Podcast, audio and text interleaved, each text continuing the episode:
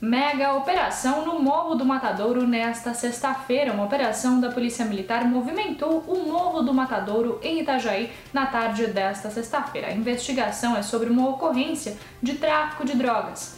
Houve troca de tiros entre os policiais militares e suspeitos de tráfico.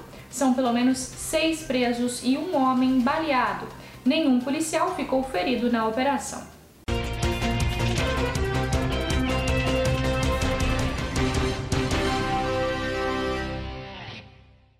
Ministério Público investiga a lotação da UTI neonatal do Ruth Cardoso. O Ministério Público abriu um inquérito civil para apurar a lotação da UTI neonatal Centro Obstétrico e Maternidade do Hospital Ruth Cardoso em Balneário Camboriú.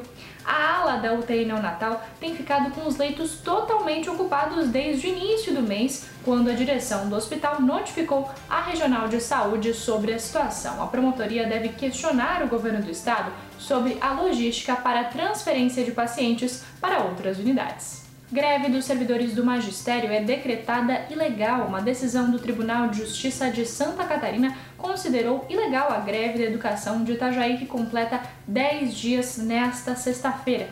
Segundo o desembargador Jorge Luiz de Borba, os servidores municipais de Itajaí devem retornar ao trabalho em até 24 horas, sob pena de multa diária de 50 mil reais.